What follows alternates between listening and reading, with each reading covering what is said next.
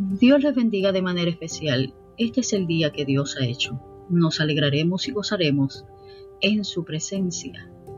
Hace unos años llegó a mis manos un libro que se llama Los Nombres de Dios. La autora es Silvia Bolet Fernández.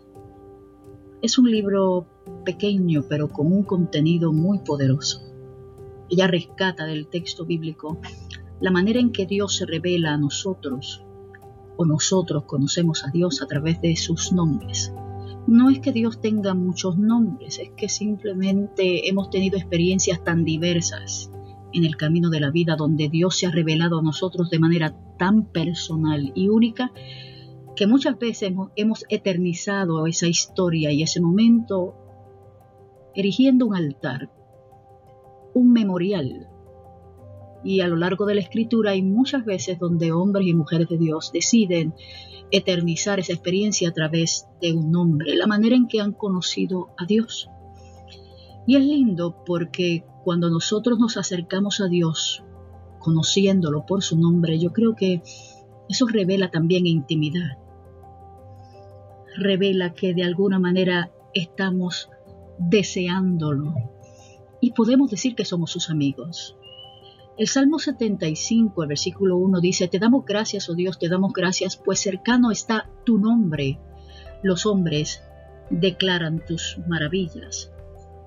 Y de alguna manera hoy, en esta experiencia, comenzando el año 2022 también, yo declaro las maravillas del Señor. Y yo sé que tú también así lo haces.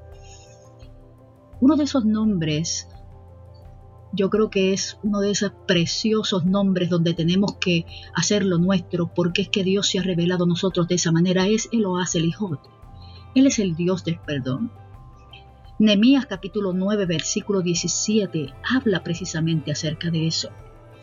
Es la manera en que cuando Nehemías se acerca a Dios buscando una experiencia de restauración para su pueblo, reconoce que necesitamos su perdón y en esa porción bíblica, cuando nos acercamos a ella, Él en un momento dado, dentro de esa experiencia de oración, dice, pero tú eres Dios de perdón. Él lo hace el Hijo, bondadoso y misericordioso, lento para la ira y grande en misericordia. Otra versión dice, rico en amor inagotable. No nos abandonaste. Para comenzar, un año nuevo, debemos acercarnos a este Dios maravilloso que encarna el perdón en Cristo Jesús. Y debemos pedirle, Señor, perdona nuestros pecados.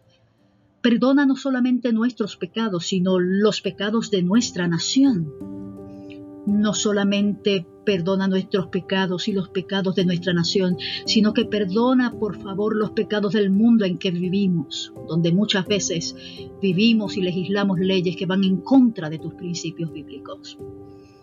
La Biblia dice en Segunda de Crónicas capítulo 7 versículo 14 al 16, si se humillare mi pueblo sobre el cual mi nombre es invocado y oraren y buscaren mi rostro y se convirtieren de sus malos caminos, entonces yo oiré desde los cielos y perdonaré sus pecados y sanaré su tierra.